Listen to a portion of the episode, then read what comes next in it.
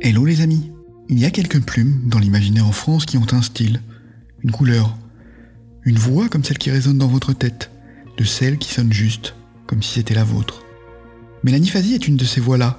Ces textes ont cette vibration qui me laisse rêver qu'un jour peut-être, je pourrai écrire avec ce même élan de sensibilité. Bien sûr, je voulais vous partager sa voix, au travers de la mienne. Alors voici pour vous le début de Serpentine, une nouvelle extraite de son recueil du même nom. C'est parti. Serpentine. La boutique ne paye pas de mine, coincée entre une épicerie ouverte la nuit et un troquet mal éclairé.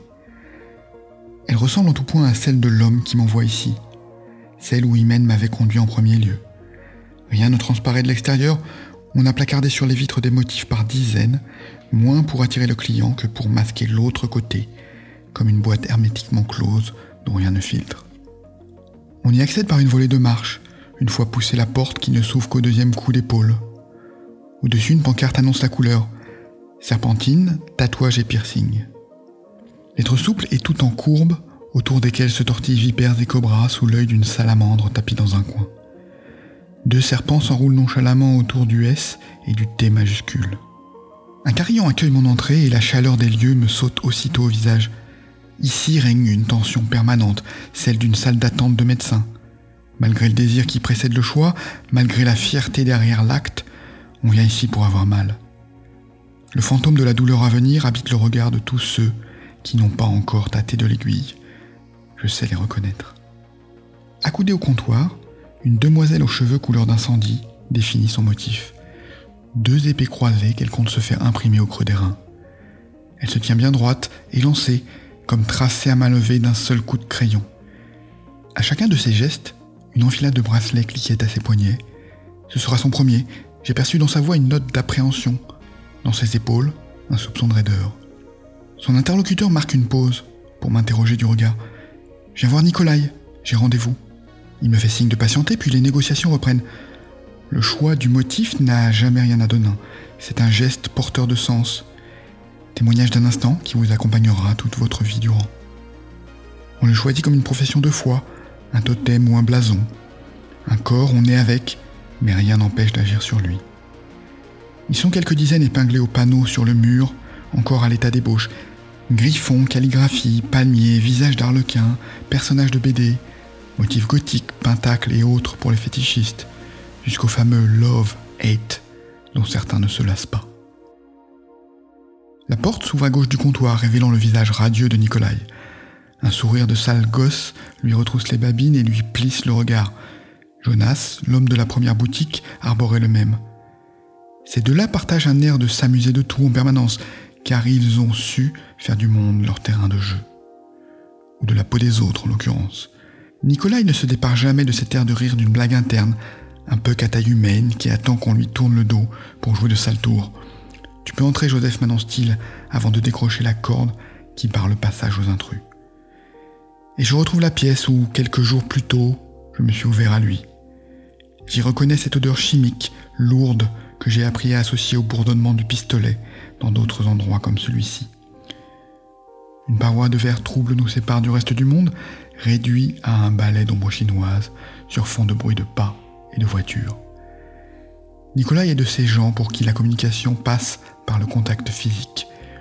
Il vous jauge dès la première poignée de main, franche et sincère. Le regard insistant qui l'accompagne est au diapason. Il aime savoir qui pénètre dans son antre pour mieux poser ses marques. Je l'ai senti dès la première entrevue, alors que j'employais, pour me présenter, la seule formule susceptible de justifier ma présence. C'est Jonas qui m'envoie. Et son regard incandescent, comme sous l'effet d'une flamme en lui rarement éteinte, s'est illuminé d'un degré supplémentaire. Le sourire de lutin s'est fait gourmand. Tu viens pour la spéciale, c'est ça? Jonas a dû t'expliquer qu'elle n'est pas à la portée du premier venu. Oui, Jonas m'a parlé de ses encres, qui sont cinq à se partager. Chacun son art, sa façon de procéder, et un but commun pour les cinq. Il m'a tracé les grandes lignes du récit qu'allait ensuite me détailler Nikolai, ce premier soir dans sa boutique. Et dans ce regard, comme plutôt dans celui de Jonas, une lueur de défi à mon intention. Maintenant, Joseph, essaye de me surprendre. Raconte-moi ton histoire. Au moins affiche-t-il clairement son goût de l'artifice, l'épaule que dévoile son débardeur arbore deux masques de théâtre tatoués, l'un souriant, l'autre pleurant. Il ressemble à ces ados malingres au goût prononcé pour le mysticisme à deux balles. J'en ai connu beaucoup. Il partage avec eux une façon de s'affirmer contre le monde, jusque dans ses moindres gestes, à la différence près que lui semble conscient de la farce. Installe-toi ici, dit-il en désignant un siège. Je vais chercher le matériel. Sa voix garde une trace d'accent dont il joue sans doute, juste assez prononcé pour être repérable. Il rebondit à la surface des mots dont il peine à épouser le contour exact. J'imagine qu'il n'a jamais cherché à se corriger. Tout en lui est affirmation, jusqu'à ce prénom qui claque comme un coup de fouet et s'achève sur une envolée, rappelant qu'il vient d'ailleurs. Je le regarde s'affairer avec une souplesse et une précision qui ne s'acquièrent qu'à la force d'exercice. Il a le goût du geste parfait, jusque dans la façon dont ses longs cheveux blonds, des cheveux de jeune fille, accompagnent ses mouvements tel un voile. Attends de voir le motif, je suis sûr que tu vas adorer, me promet-il. Puis il me tend le croquis réalisé d'après ses esquisses de l'autre jour. Il avait écouté patiemment mon récit, sans sourciller, sans faire mine de s'offusquer, comme je l'avais craint tout d'abord. Imen avait raison. Ces cinq-là sont prêts à tout accepter, pour la seule beauté du geste. Il se plie aux demandes les plus invraisemblables. J'ai su qu'alors j'avais trouvé mon homme, celui devant lequel je pourrais mettre ma conscience à nu, sans crainte de jugement moral, parce que sa tâche est au-delà, et que seul importait le défi, et la pièce de choix que j'apportais à sa collection. S'il te plaît, dessine-moi une pulsion. Voilà, j'ai essayé de restituer un peu de la magie de ce texte. J'espère que la lecture vous a plu. Je vous invite à lire Serpentine cet été pour découvrir Mélanie Fazi et bien sûr à écouter son interview. Si vous aimez Double Vie et voulez contribuer au développement du podcast, profitez de l'été pour laisser une note et un commentaire sur l'émission sur Apple Podcast ou Spotify. Pour en savoir plus sur moi, mon parcours d'auteur et lire mes textes, abonnez-vous à ma lettre hebdo, Le Flow, depuis le site michaelraymond.com. Rendez-vous la semaine prochaine pour une nouvelle lecture, et d'ici là, portez-vous bien. Je vous souhaite un été rempli d'imaginaire.